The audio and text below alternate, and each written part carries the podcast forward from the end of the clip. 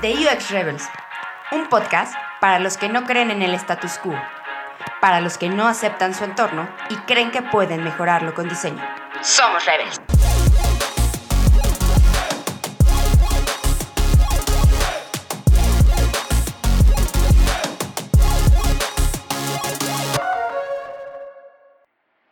Bienvenidos al podcast de su preferencia de UX Rebels. Soy Ulises Servicio y estamos aquí en el segundo episodio. Y doy la bienvenida a mi amigo, al Han Solo de este Chewbacca, al Mike Wazowski de este Sullivan y al sommelier de la fritura de este Machuca Papas de la información.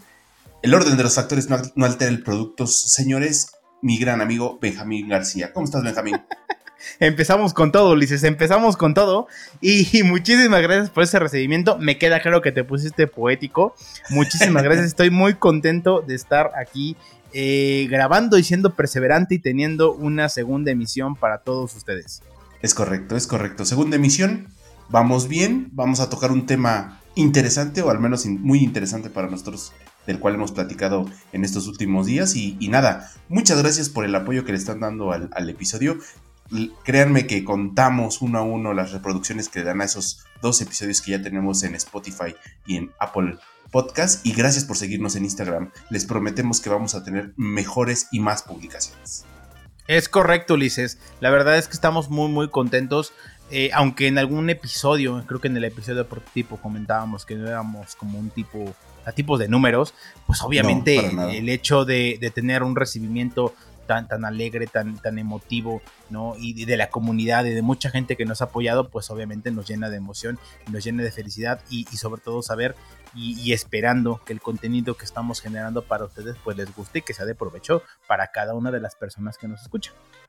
Exactamente, para todos nuestros podescuchas, como alguna vez escuché por ahí hablar yo Rubio, podescuchas. Eh, y pues nada, vamos a empezar a, la, temática, ¿no? Eh, yo creo que algo que hay que resaltar, Benja, porque la semana pasada eh, recibí muchos comentarios, bueno, no muchos, algunos comentarios alrededor de que el podcast seguía con una fidelidad de audio muy buena y nos preguntaban que si estábamos rompiendo la contingencia y estábamos cada uno en, nuestra, eh, nos estamos reuniendo ahí este, en una habitación tú y yo grabando y les dije, para nada chicos, o sea, esto es totalmente online. No sé si quieras platicarles un poco de cómo es que estamos grabando, qué demonios estamos haciendo para escucharnos, pues así de bien, pero sobre todo que no estamos físicamente en el mismo lugar.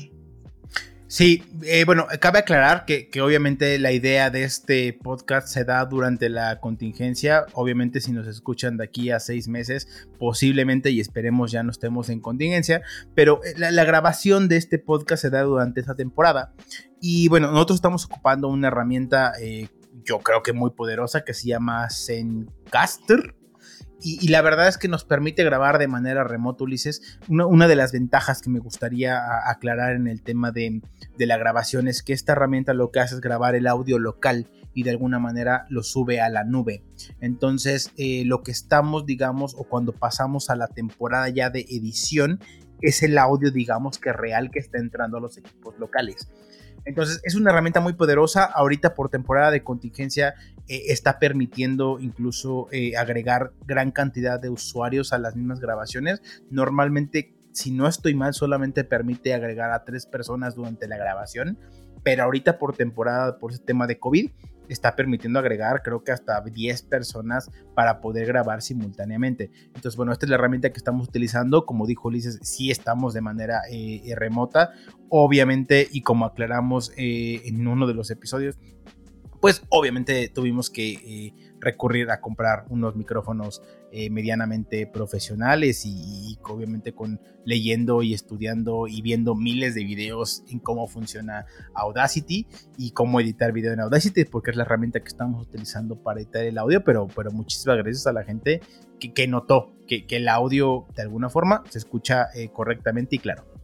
Es, correcto, Benjamín. Y, lo más interesante de esto es que eh, al final estamos de manera remota y vamos a poder tener invitados. Lo cual a mí me gustaría avisar que en muy pronto vamos a tener invitados en este podcast.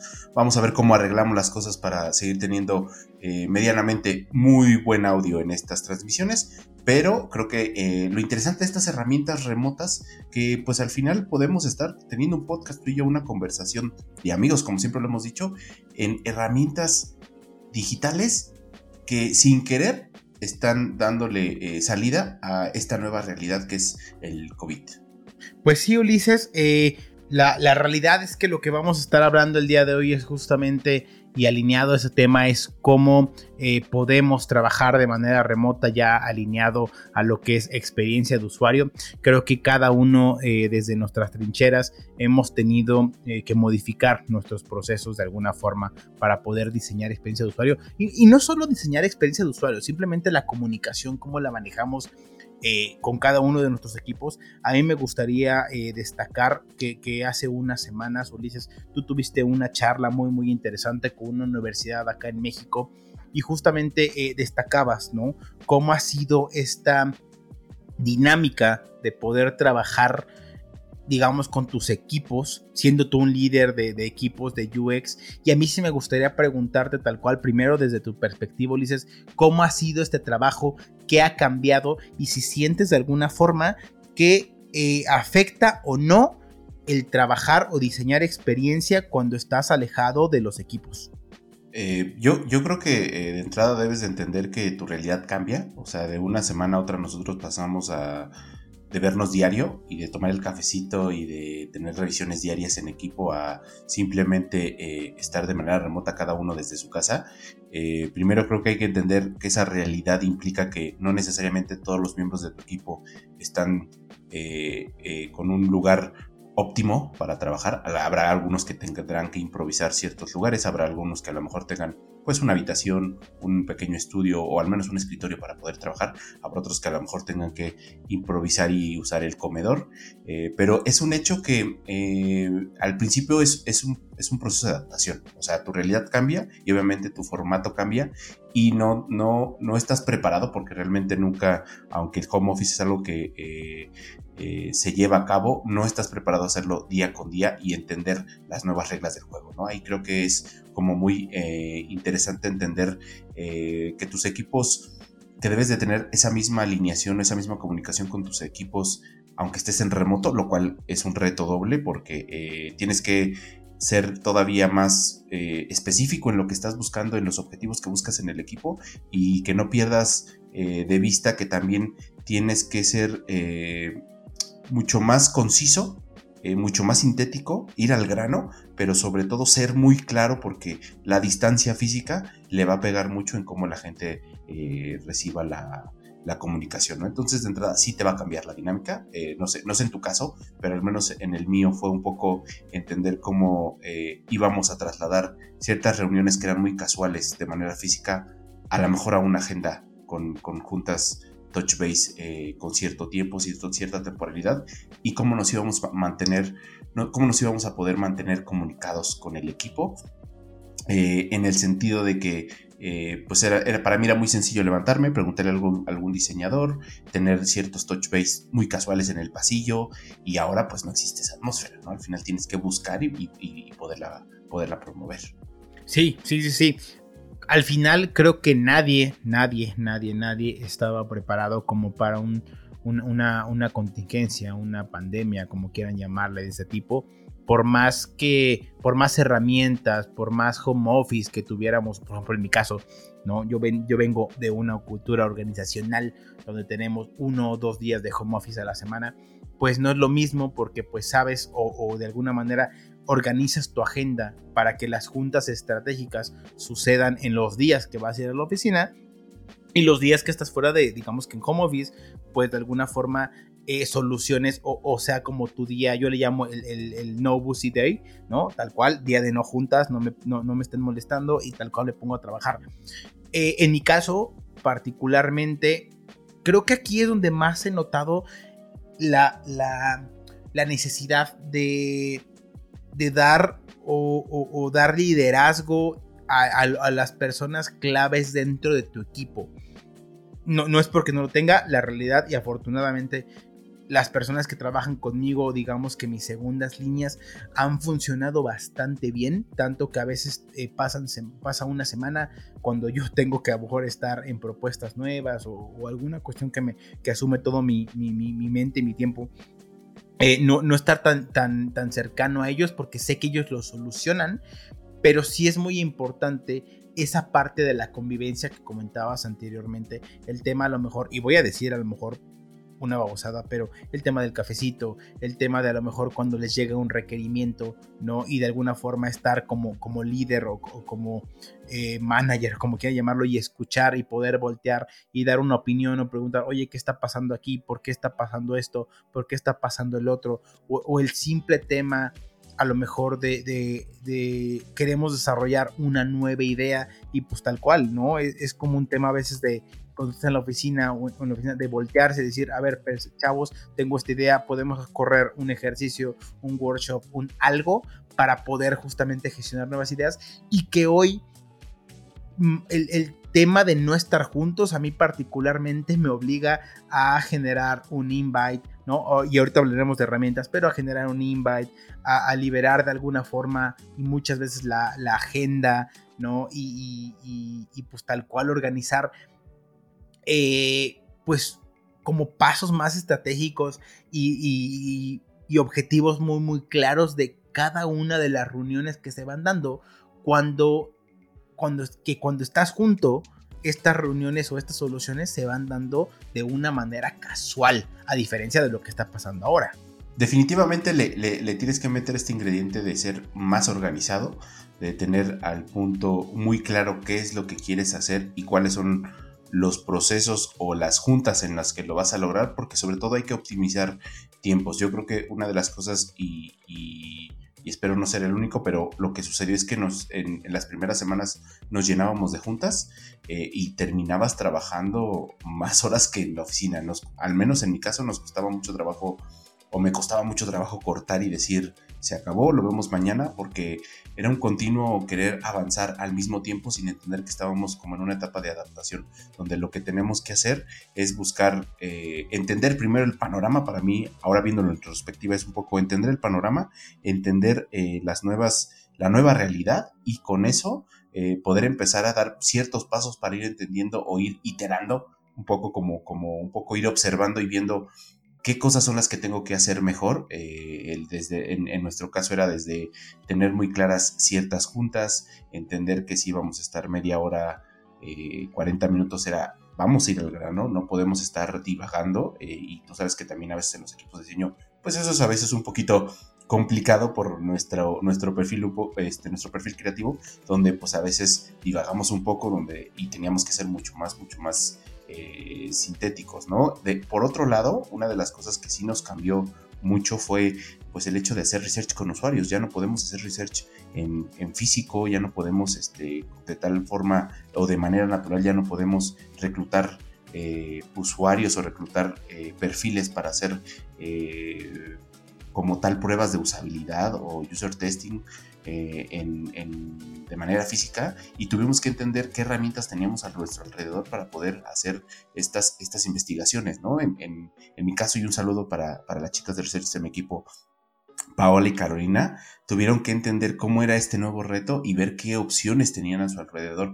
Y, y aunque pareciera que es un poco eh, un, un, tema paralelo, en realidad mucho de, lo que siempre eh, vamos a estar diciendo en este, en este podcast se veía en estas circunstancias, es decir, observas, ves que tienes que, que, iterar, que tienes que ir eh, haciendo más eficiente y de tal forma que le vayas sacando jugo a la nueva realidad, porque al final vas a tener que acostumbrarte, vas a tener que seguir sacando el, el proyecto y solo vas a tener que cambiar ciertas cosas, o en, algunos casos muchas cosas, pero vas a tener que seguir dando de alguna manera esa, esa, esa, productividad continua, ¿no? Y creo que eso, eso es algo muy importante en el sentido de que debemos entender qué opciones de herramientas tenemos en ese momento o qué opciones de herramientas podemos, podemos tomar para decir, venga, así es como lo queremos resolver y vamos a ir iterando conforme vayamos viendo qué cosas funcionan y qué cosas no funcionan.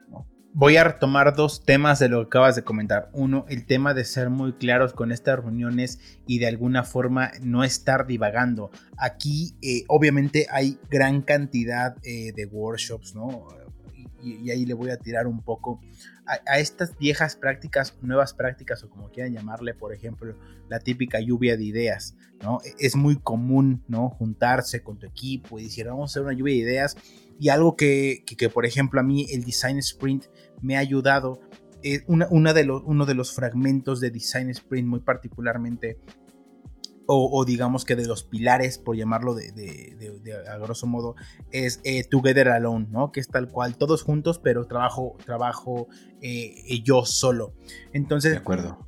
Y, y ahorita para entrar a la parte de herramientas, estos workshops, de alguna forma, el conocimiento de estas workshops estratégicos funcionan muy bien justamente para que las juntas sean más efectivas y no se conviertan como en el típico, pues te dejo la tarea y nos reunimos en otra junta para ver qué bajaste, ¿no? Y, entiendo muy bien y la verdad es que también soy muy creyente que a veces las mejores ideas no se bajan, digamos que en un equipo eh, co-creativo, si llamarlo de alguna forma. Creo que también a veces las mejores ideas se bajan eh, cuando estás en la soledad, en, en, en tu escritorio, en este caso en tu casa. ¿no? Y, de alguna forma se van iterando con, con el aporte de las demás personas, pero creo que la efectividad o, la necesidad de hacer mejores talleres, workshops, como su terminación en inglés, o mejores juntas, toma mayor relevancia en este tipo de cuestiones, porque creo que uno de los principales pesares que tenemos nosotros es que a veces las juntas se vuelven innecesarias, ¿no? Y, podemos recordar la gran cantidad de memes que luego vemos en internet, ¿no? Como dicen, eh, el, el, perdón, la junta que pudo haber sido un mail, ¿no? Por poner un ejemplo de, de, memes. Totalmente de acuerdo. Pero justamente aquí entra Ulises este tema de las herramientas. Si bien algunas, ¿no? Ya conocíamos y de alguna forma escuchábamos, no eran tan necesarias porque nuestro ritmo de trabajo o digamos que el estar en un entorno completamente juntos, pues de alguna forma pues se, se basaba en post-it y sharpies y un pizarrón enorme, ¿no? Y de donde podías idear, ¿no? O, platicar una hoja de papel todos juntos. Aquí es donde entran estas nuevas herramientas y por decir nuevas me refiero no que hayan o que hayan nacido ayer, sino más bien que se vuelven más relevantes en estas circunstancias y que hoy día todo mundo está buscándolas y que está viendo cómo se manejan y cómo es la mejor manera de utilizarlas. Y por ejemplo, por ejemplo yo te preguntaría eh, en, la parte, por ejemplo, de co-creación o de ideación, tú hoy día, Ulises, ¿tienes alguna herramienta que tú utilices y que digas, bueno, o sea, esta eh, es la que estamos utilizando y esa es la que me funciona? Sí, o sea, en ese sentido, al menos para cuestiones de workshops y como para reemplazar, como bien dices tú, los post-it los post y, y eh, los sharpies, eh, ahí lo que usamos es una herramienta que se llama Mirror, que es básicamente un, árbol digital donde puedes agregar post-it y puedes agregar notas, eh, puedes crear un sinfín de frameworks desde, no sé, este eh, Vision Kanban Boards o a lo mejor este, inclusive a lo mejor eh, un poco como idear, hacer lluvia de ideas, a lo mejor etapas de definición, de, kickoffs para, nuevos proyectos. Y esta herramienta aunada a, una herramienta de, videollamada, eh, que puede ser Skype, puede ser Microsoft Teams, en algunos casos inclusive podrían ser llamadas en Slack, donde al inicio era un poco como, ah, este, ¿cómo, ¿cómo usamos esta herramienta? ¿no? ¿Cómo, cómo, o sea, yo creo que la gente que nos, la cual subimos al principio estos workshops, eh, tenía como esta, esta, no rechazo, pero sí esta incomodidad de que les estás dando en ese momento una herramienta nueva y obviamente empezamos a entender varias cosas que no estaban funcionando como pues mira, si tienes 45 minutos para, por decir algo, para un workshop que eh, en su caso los fuimos subiendo a una hora, hora y media, pero asumiendo que ya tienes un, tiempo determinado y ya bien, este, eh, bien, súper bien definido, ya no puedes darte el lujo de eh, improvisar o definir en la marcha, ¿no? En el sentido de que de entrada la gente no te ve físicamente, no puedes tener eh, eh, la vista de tu lenguaje no verbal en muchos sentidos, porque algunas, en algunas veces, aunque son videollamadas, van a estar viendo el bot y no te van a estar viendo a ti en la cámara. Y, en algunos casos también pasa porque eh, no, no tenemos no tenemos siempre una conexión óptima en internet y a veces en algunos casos nos pasó de ok, apaguen todos la cámara porque la banda ancha no la estamos terminando y hay mucha gente que se escucha, se escucha muy mal, se está cortando. Y eh, en, ese, en, ese, en ese sentido fue entender cómo teníamos que ir súper bien preparados con el scope bien definido para, para esos workshops o para, para esas reuniones. Eh, lo primero que tienes que hacer es decirle a la gente, aquí está el link del, del, del archivo que vamos a ocupar, lo proyectas y luego luego explicarle lo básico. Doble clic, abres un post-it y puedes escribir y es como vamos a ir, eh, haciendo la, reunión. Pero eso en un inicio fue un poco, eh, metíamos en, incomodidad a los usuarios en el entendido de que nos decían, híjole, sí puedo, no puedo. Conforme fueron agarrando ritmo, la verdad es que muy natural se fueron dando estas, estas, este uso eh, de la herramienta y, y la verdad es que fue fue genial. O sea, en mi caso tuvimos eh, lo que nunca se había visto. Y, no porque estuviéramos, no estuviéramos en contingencia, sino porque creo que a partir de esta nueva realidad, nuestras necesidades o nuestra forma de ver estas herramientas cambió. Pudimos tener, por ejemplo, eh, workshops con gente de diferentes países, ¿no? Y ahora tenemos eh, reuniones de definición, reuniones de workshops donde estamos definiendo proyectos, donde seguimos avanzando de una manera mucho más natural que al, inicio, pero es genial. O sea, al final creo que lo que eh, te das cuenta de las posibilidades que a lo mejor en otras circunstancias dirías, eh, no lo sé, no es lo mismo a tenerlos en, la misma habitación, eh, pero ahora que lo ves donde no es posible tenerlos en otra, en otra habitación, esta, esta nueva realidad te da, o a mi forma de ver, te crea la necesidad de probar o, derribar ciertos límites que tú tenías en tu forma de pensar, a decir, wow, esto a lo mejor sí está funcionando, solo es cosa de eh, adaptarte y ser mucho más preciso en lo que quieres, en lo que quieres eh, comunicar, ¿no? No sé, no sé en tu caso si tú estás usando una herramienta parecida de colaboración, en mi caso Mural, eh, y, vamos a aventarnos varios comerciales en, este, en este podcast, pero estas herramientas nos han ayudado mucho. No sé, no sé tú qué, tú qué opinas. En, primera, eh, yo he ocupado Mural. Soy más Team Miro. Por un tema más visual. Es una babosada lo que te estoy diciendo. Y por un tema de costo también. ¿eh? no, pero, pero lo entiendo. O sea, y, también conozco Miro. Miro se llama, ¿no? Miro con acento. Ajá. Sí, ¿no? Miro, como el Los post este, se ven más bonitos en Miro. Se ven más bonitos en Miro. dentro, dentro de pero está bien. Pero e, eso es indiferente. De acuerdo. Pero sí, completamente. La utilizo muchísimo. Y el poder que ha tenido esta herramienta y que de alguna forma no solo. No, no, le, no empecé a utilizar por el tema de la contingencia. Por ejemplo, en mi caso, eh, yo en, en, la oficina tal cual no tengo un espacio tan grande como para poder generar tantas estas juntas de ideación o de alguna forma no tengo un espacio separado donde tenga miles de pizarrones y paredes. Tengo un espacio obviamente, pero es muy pequeño. Entonces yo justamente esta herramienta de Miro la, la retomé o, la, o, o digamos que la empecé a utilizar por un tema de, ok, todos los workshops que de alguna forma bajaba, agarraba y los concentraba y los utilizaba y los ponía en Miro para no perder ese, ese, eh, todo, ese, todo ese trabajo y de alguna forma el espacio físico poder borrarlo.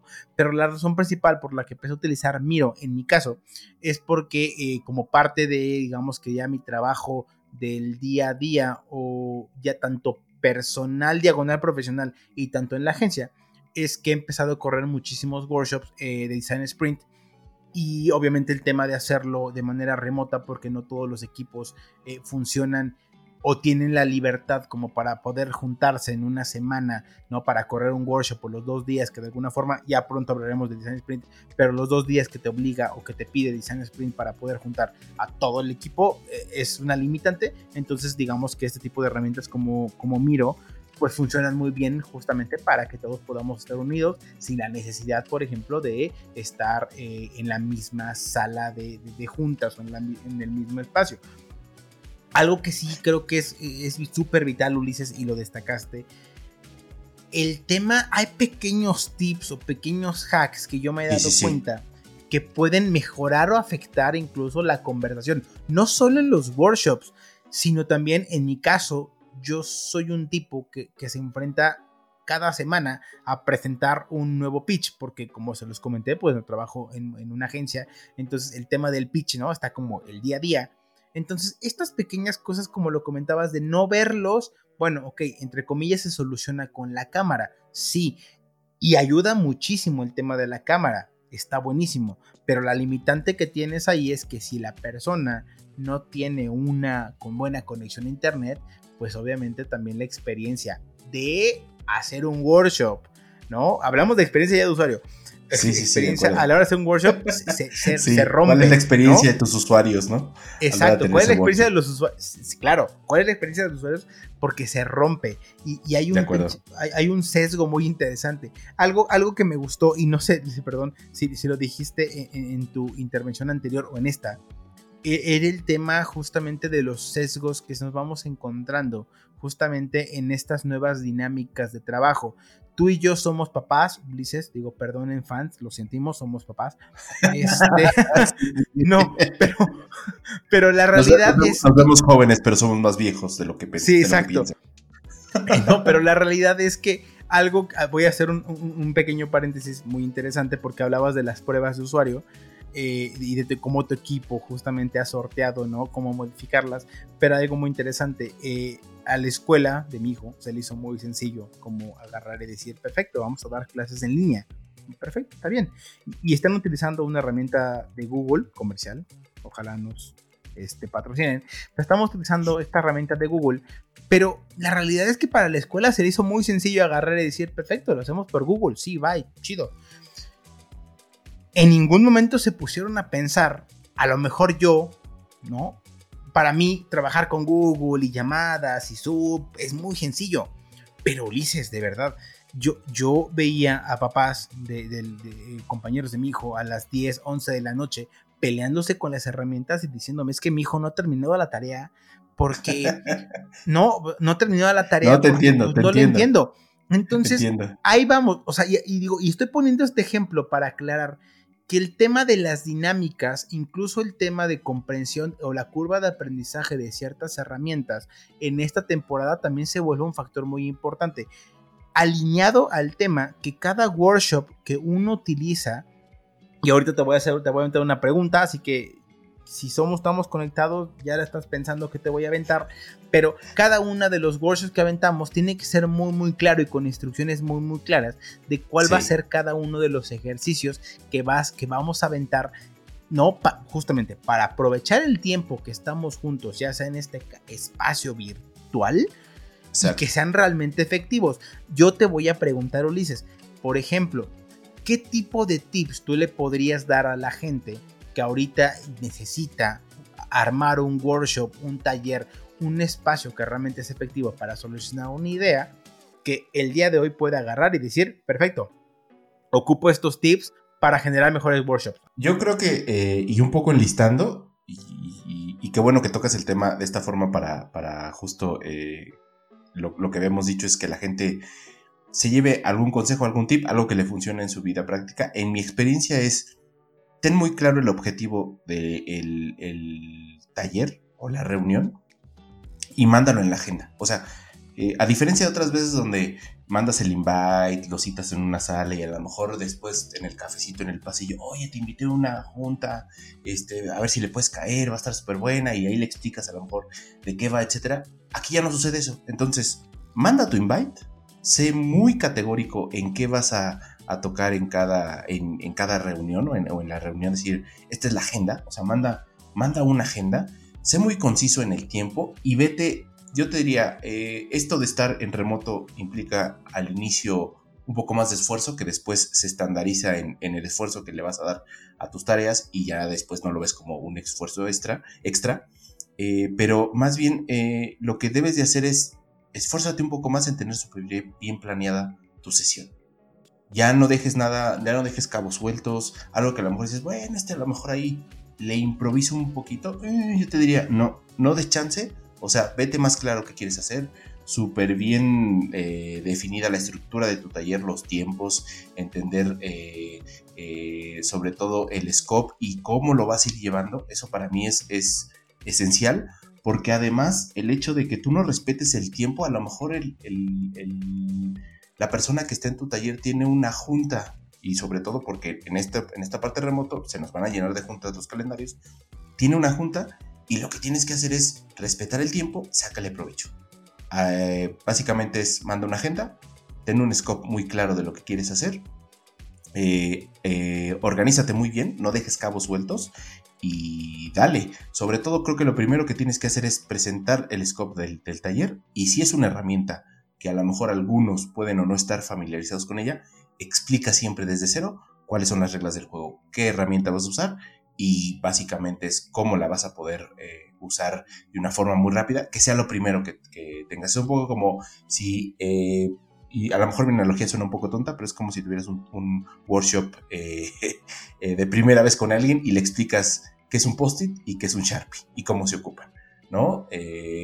Eh, es un poco boba porque seguramente es de un dominio público entender qué es un post-it y para qué es un Sharpie, pero imagínate que es un poco como si alguien, esta nueva herramienta es ese Sharpie y ese, y este, y ese post-it, que la gente no, a veces es como, desde que no sabe usar, porque a lo mejor no es tan, tan clavada en la tecnología, y eso es real, no, no necesariamente tu, tu tiene que ser eso, y por el otro lado, eh, también les puede causar incomodidad, y la incomodidad, si usamos la empatía, el primer sentimiento que le va a arrojar es rechazo. No, no quiero, me siento incómodo, no me quiero sentir tonto, este, no quiero usar la herramienta. Entonces, vayamos dando esos primeros, esos primeros pasos para que nuestro workshop quede, quede genial o al menos quede bien y, sea algo muy próspero eh, si lo comparamos con una, con una versión física de ese mismo, de ese mismo workshop. Esos serían para mí mis consejos. No sé si tú quieres agregar algo, Benjamín. Este, bueno, no, la verdad es que ya lo hice todo, así que vamos a terminar este podcast. Muchísimas gracias por estar aquí. No, eh, lo que me gustaría agregar es, eh, eh, creo que lo dijiste muy muy bien, creo que son las dos cosas principales que, cualquier workshop de alguna forma debería contener, el tema de una agenda, sobre todo hablando de temas remotos, y el objetivo claro, eso es lo principal. Obviamente ahorita me gustaría como, como invitarlos de alguna forma a que también eh, se metan a investigar. Por ejemplo, hay un workshop que a mí me gusta muchísimo que se llama Lighting Decision Jam. Este es un workshop generado por eh, AG Smart.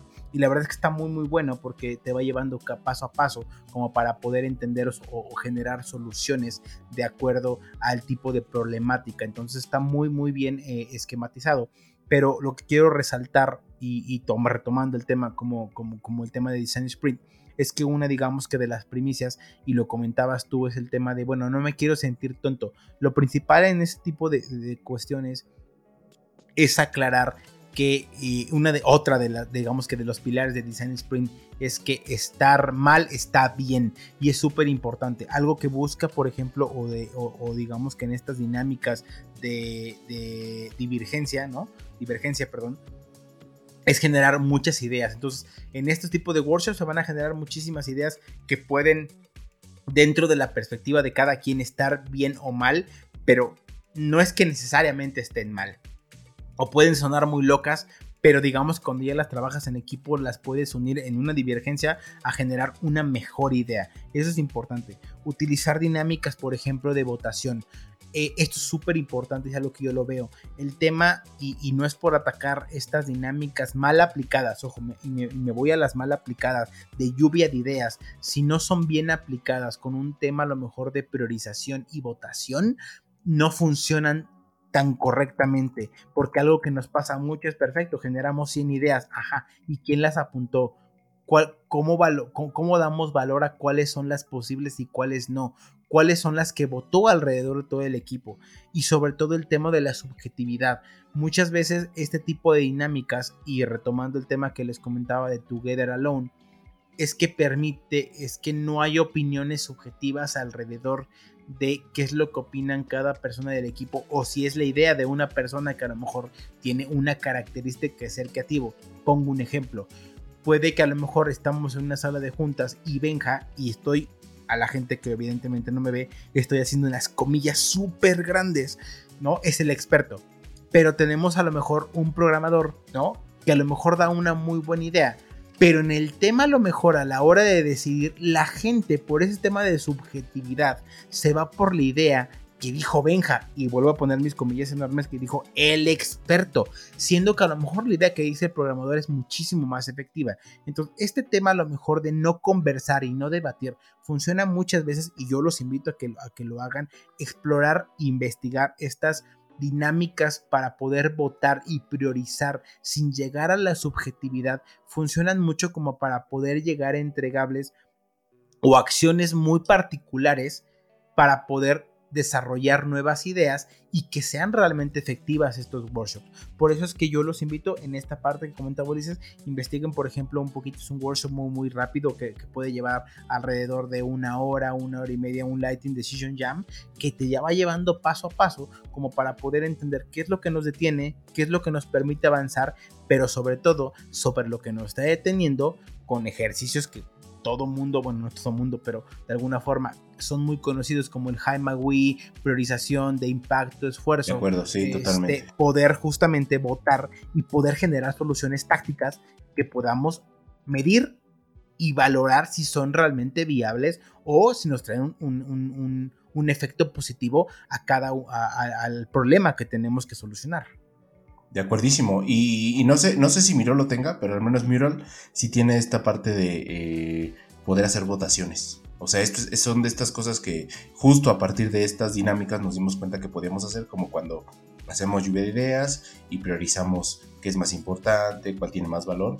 Eh, eh, al menos en Mural puedes hacer estas votaciones y es genial porque puedes hacer settings de un voto, tres votos, cinco votos por usuario, por, por, invitado a la, sesión, cuántos votos son, y, está, está buenísimo, ¿no? O sea, yo creo que ahí está, está genial tener esta clase de, herramientas y sobre todo, como bien dices tú, eh, poder potencializarlas teniendo claridad en lo que queremos, en lo que queremos hacer, ¿no? Genial el, tip que nos das, Benja, pero a mí me gustaría ir un poquito más allá. Más allá de, los workshops, eh, hay otras herramientas que también tienen un nivel de colaboración muy bueno y que no necesariamente tienen que ver con, talleres o con reuniones. Eh, hablo específicamente de, eh, no sé si en tu caso, eh, qué herramienta utilizan, el estándar por naturaleza, o al menos, al menos creo que en el último año ha cambiado un poco, pero el estándar hasta hace poco era Sketch, una herramienta poderosísima, para mí es como cuando me dicen, eh, cuando me dijeron que es Sketch, para mí es, es cuando le quitas a Photoshop todo lo que no necesitas para hacer interfaces y lo juntas con Illustrator y tienes un, hermano más potente que lo que Adobe sacó como XD. Sketch es una herramienta poderosa, pero se, nos, se nos durmió los laureles en, en la parte de la colaboración. Cosas que, por ejemplo, herramientas como Figma nos dan esta posibilidad de colaboración en tiempo real. O sea, literal, estás teniendo a dos personas en, en diseñando eh, la misma, el mismo archivo, tocando el mismo archivo y haciendo edición en tiempo real del mismo archivo. No estoy diciendo que sea la primera eh, aplicación que lo estaba haciendo, por ahí hay, había, hay otras que lo, que lo hicieron eh, con anterioridad, pero sí creo que en ese sentido, sobre todo por la nueva realidad, yo creo que ahí hizo sus arcas Figma y, esta herramienta que en nuestro caso es, es algo que llevamos meses probando, un poco tratando de ver si dejábamos Sketch, creo que con esta nueva realidad para nosotros Figma fue como la solución de wow. O sea, puedo compartir con un, con un solo clic, puedo hacer que la gente esté eh, viendo mi archivo o que esté haciendo, haciendo este, correcciones. Eh, cosas más básicas que otras plataformas como a lo mejor InVision ya tienen que hacer comentarios, pero el hecho de hacer colaboración en tiempo real en un cloud propio, eh, en una cuestión donde no tienes versión eh, tienes versión web, puedes bajar la aplicación si quieres, trabaja en PC, cosa que Sketch hasta ahora ha estado cerrado. Para mí Figma creo que en ese sentido se sacó el 10 en cómo es la colaboración para crear eh, interfaces y en, en estos momentos, y como bien dijo Benja hace rato, esperemos que si están escuchando esto en el futuro, dentro de seis meses, eh, dentro de cuatro meses, seis meses, un año, dos años, nuestra realidad sea diferente, pero haya dejado algún cambio en nuestro comportamiento, eh, de cualquier modo, creo que Figma le está sacando mucha ventaja a esta, a esta colaboración y está haciendo que los diseñadores eh, puedan potenciar otra vez el trabajo en equipo, la colaboración, el hecho de eh, poder llevar a cabo inclusive sesiones de ideación un poco en vivo, porque no es como te paso el archivo, cámbialo, regrésamelo como ves, discutamos y no es discutamos y diseñemos en ese mismo momento, ¿no? Para mí eso fue simplemente genial y fue un parteaguas para decir, que pasa Sketch, pero pues yo quiero Figma. No sé, no sé tú qué opinas, Benja, alrededor de esto. Si, si tú estás usando Sketch, Figma, o a lo mejor estás usando otra herramienta que a lo mejor tiene opciones, opciones de, de, colaborar. No, no, la verdad es que estoy de acuerdo contigo. Eh, por ejemplo, el tema de Sketch a mí se me hace una herramienta muy bonita y, la verdad es que con mucho potencial. Obviamente Depende también mucho si eres usuario de Mac y Windows, que ese tema no me voy a meter, pero obviamente Sketch solamente está adaptable para el tema de Mac, no solamente, y no para Windows, que es un tema que creo que en algún punto puede ser un factor o un diferencial muy importante.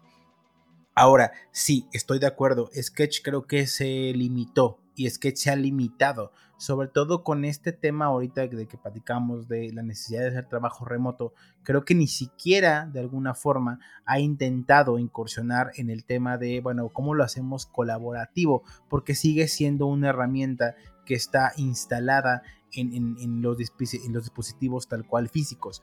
Ahora, ahorita voy a entrar al tema de Figma. Alguien que creo que lo ha hecho muy bien y obviamente tiene un renombre, pues es Adobe eh, y por ejemplo con el tema de XD, XD ya lanzó este tema de, la colaboración. Y aquí no, a mí no me gustaría entrar en, el tema de cuál es mejor. Creo que cualquier herramienta se adapta muchísimo más. se adapta a las necesidades de cada quien. Yo personalmente ocupo Figma. Eh, pero tengo muchísimo trabajo que todavía está en XD, entonces pues como tengo que recurrir XD, adelante, lo utilizo. Sobre todo cuando me toca como trabajar eh, proyectos, por ejemplo, que son muy, muy, no personales, pero que, que sé que nadie le va a meter mano y, a veces por el tema de incluso de viajar en un avión o estar en, lugares remotos, pues obviamente funciona muy bien XD porque no tienes que depender de una conexión de internet, pero sí, Figma es mi herramienta principal y este tema de colaboración, de estar poder trabajando en, con arbors distintos y herramientas distintas y estar colaborando, incluso con el tema de tocar base con los stakeholders a la hora de ya tomar... Eh, esta negociación, ya, ya hablando de diseñando experiencia de usuario que hablábamos en el episodio número uno, tiene mejores ventajas, porque obviamente pues la conversación es en línea, es remota y no es tanto como si estuvieras trabajando, pues justamente, ¿no? Algo que en algún momento eh, Google con, con, todo su tema de Drive, ¿no? Y, de Docs y de Excel solucionó muy muy bien y que ahorita Microsoft de alguna forma ah, no, no, recuerdo hace cuánto tuvo que entrar ya a componer eh, Office 360, ¿no? Se dio cuenta, de acuerdísimo. Ah, ¿no? Entonces creo que Sketch está en esa posición, que, que va a llegar tarde o temprano, que va a decir, bueno, tengo que hacerlo colaborativo, pero ahorita Figma pues se le está llevando de, de, completo, ¿no? A pesar de que XD creo que eh, lo empieza a hacer muy bien y que es una herramienta que a mí personalmente me gusta mucho. Sí, y al final no, no queremos ser eh, como binarios y decir esta herramienta sí, esta herramienta no. Eh, creo que al final que si ocupan otra herramienta sin problemas y, se, y les funciona y se adapta a sus necesidades, totalmente de acuerdo en que, cualquier herramienta es más, es más, es, perdón por, por, por, la obviedad que voy a decir, pero es una herramienta, no define eh, la calidad de tu trabajo, es simplemente el medio con el cual haces, haces tu chamba. Pero este, es un hecho que, que sí, que necesitamos eh, entender esta nueva realidad, que a mí me, me gustaría pensar que, en los siguientes tres meses esto ya vaya hacia abajo y en tres meses tú y yo estemos ahora sí en una misma habitación eh, grabando, grabando el podcast. Pero si no es así, también hay que, hay que entender estos retos y ver cómo las empresas van a empezar a hacer market fit ante esta realidad.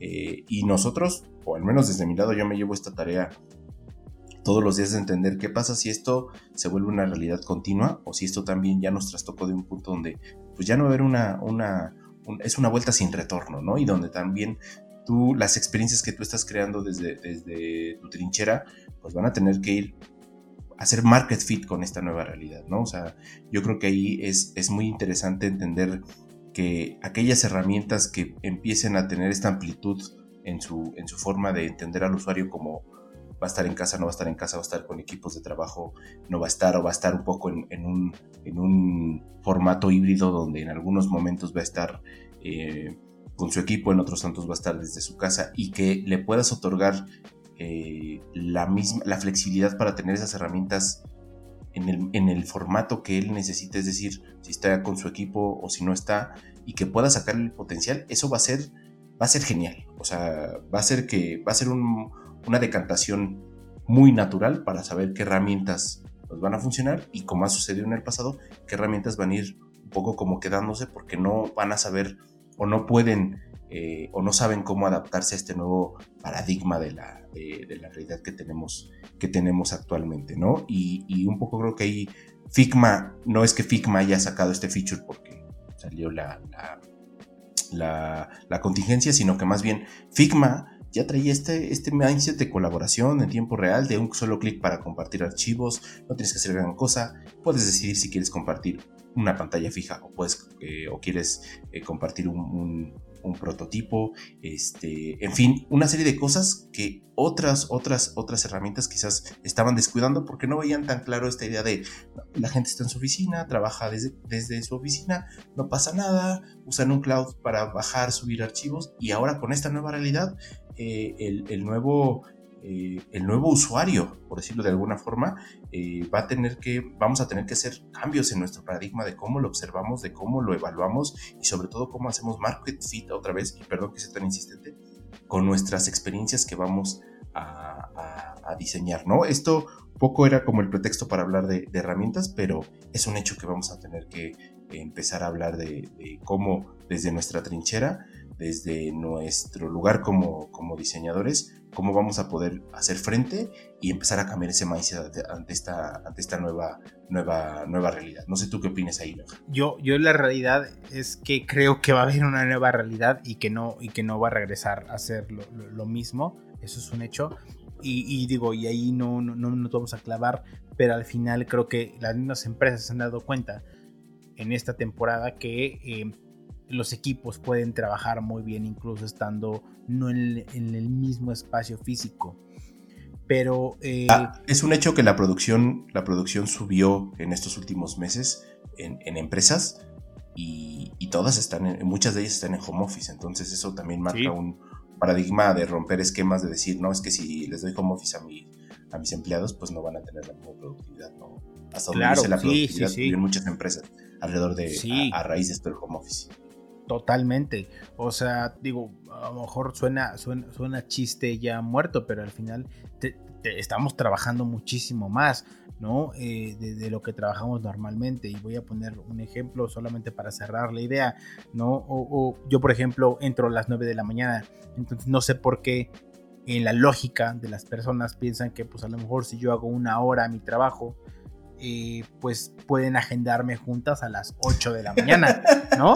Porque en la lógica, pues sales a, las 8 y ya estás listo para ir a trabajar. Ya estás listo, ya estás desayunado y listo. Ya, exacto. Ya te tomaste tu chocomilk y listo, vámonos a la oficina, sin problema. Exacto. Entonces, pues te agendan a las 8 de la mañana.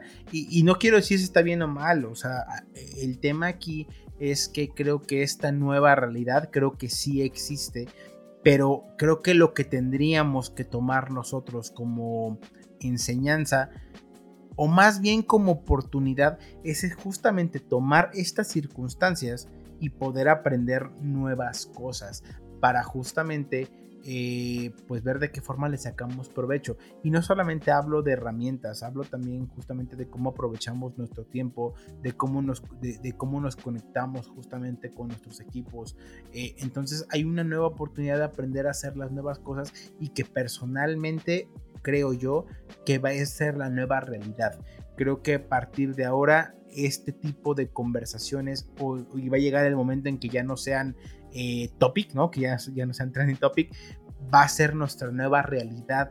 El tema de menos a lo mejor trabajo eh, en un mismo espacio físico va a ser el menor. Entonces creo que sí está en nosotros poder ver cómo le sacamos mayor provecho a estas herramientas, a estas nuevas mecánicas, a estos nuevos procesos o generar nuevos procesos para generar mejores experiencias, no solo para nuestros clientes, sino justamente a nosotros como equipo. Entonces creo que nos hay todavía un camino muy, muy grande eh, por aprender. Y afortunadamente ya hay, mucha, hay muchas, eh, muchas experiencias o muchas mecánicas ya implementadas por otras empresas, por otras personas, que creo que tendremos que empezar a buscarle para que nosotros podamos implementarlas en nuestra nueva realidad. Sí, totalmente de acuerdo, Benja. Creo que eh, la realidad va a cambiar, eh, va a trastocar y lo que, debe de, lo que debemos de entender es que tenemos que ya tener este mindset o, al menos este, esta amplitud de lo que es el usuario ahora en adelante y nada, o sea, sigamos iterando, sigamos dándole eh, análisis a, cómo ahora el nuevo usuario está. Nosotros, desde nuestro lado, la reflexión que quisimos hacer fue alrededor de nosotros como diseñadores, cómo estamos adaptando este nuevo formato de esta nueva realidad, pero es un hecho que eh, deberemos de hacerlo. Eh, con nuestros productos, con nuestros, los servicios que estemos dando, debemos entender esta nueva realidad y poderle darle eh, un nuevo, vamos a llamarlo así, un nuevo significado, entender que la realidad ha cambiado y que el usuario ya no puede ser visto de la misma forma, ¿no? Entonces, pues nada, no sé si quieras cerrar con algo más, ¿verdad? Creo que no, no, no hay nada más que agregar. Obviamente, si tienen dudas o comentarios acerca de herramientas o acerca de procesos que alguna, de alguna forma ustedes les hagan sentido y que nosotros no tocamos o si tienen una perspectiva distinta o algo que quieran recomendar, obviamente no lo hagan saber para justamente nosotros poder también compartirlo a la comunidad, porque creo que es muy importante que aclarar que, que, esto es justamente o va alineado mucho a la perspectiva que nosotros hemos vivido en estos ya casi dos meses, tres meses, dos meses y medio que hemos estado eh, pues trabajando ¿no? de manera remota con nuestros equipos, pero habrá más gente que pues lleve más tiempo y que también haya alineado estos procesos a su propia realidad. Total, totalmente de acuerdo. Y a mí me gustaría eh, pues eh, cerrar con esta pequeña cápsula que vamos a hacer sobre las recomendaciones. tenemos un libro que, recomendarles y, y, nada, creo que cerramos, cerramos este episodio con esto. y y pues muchas gracias por habernos escuchado. Correcto, muchísimas gracias a toda la gente, de verdad, no, no tienen una idea de cómo les agradecemos, toda la gente que nos ha escuchado, que nos ha compartido su feedback, que nos ha comentado eh, si está bien o está mal, si les gusta o no.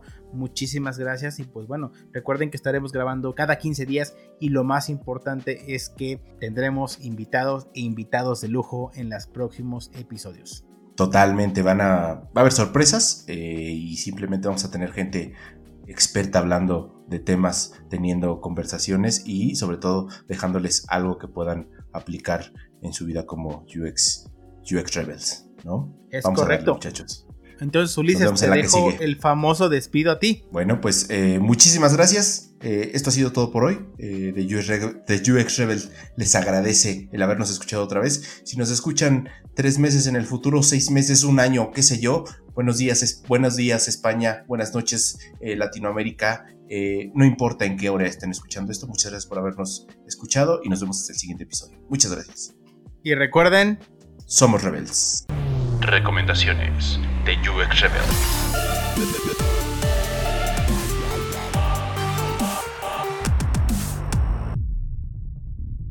Bernard Ruth es director de la D-School de Stanford y aunque graduado como ingeniero es pionero en desarrollar talleres sobre creatividad y resolución de problemas.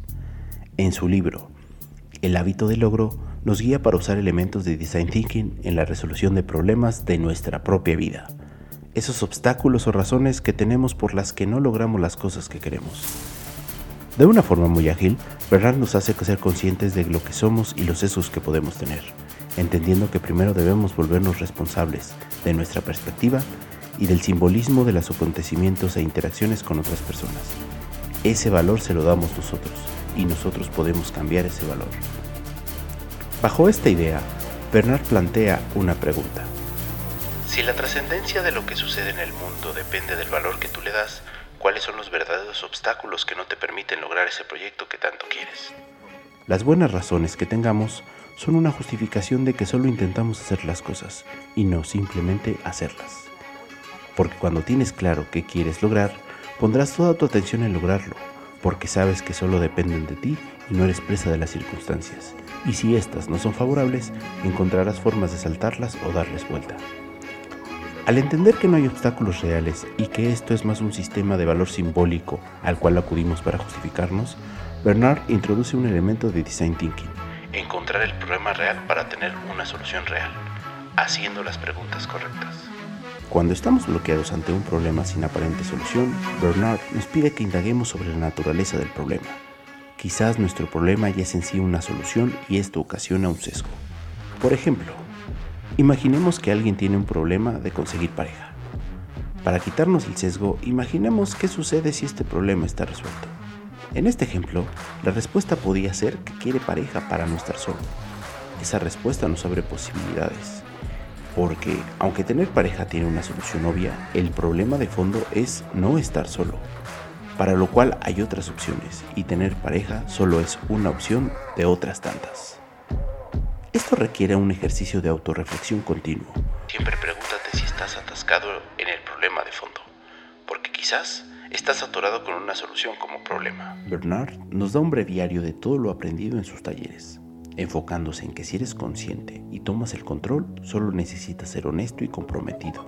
No es un camino fácil y no será perfecto, pero el punto es no perder de vista lo que queremos lograr, porque lograr las cosas no es una cuestión de probabilidades.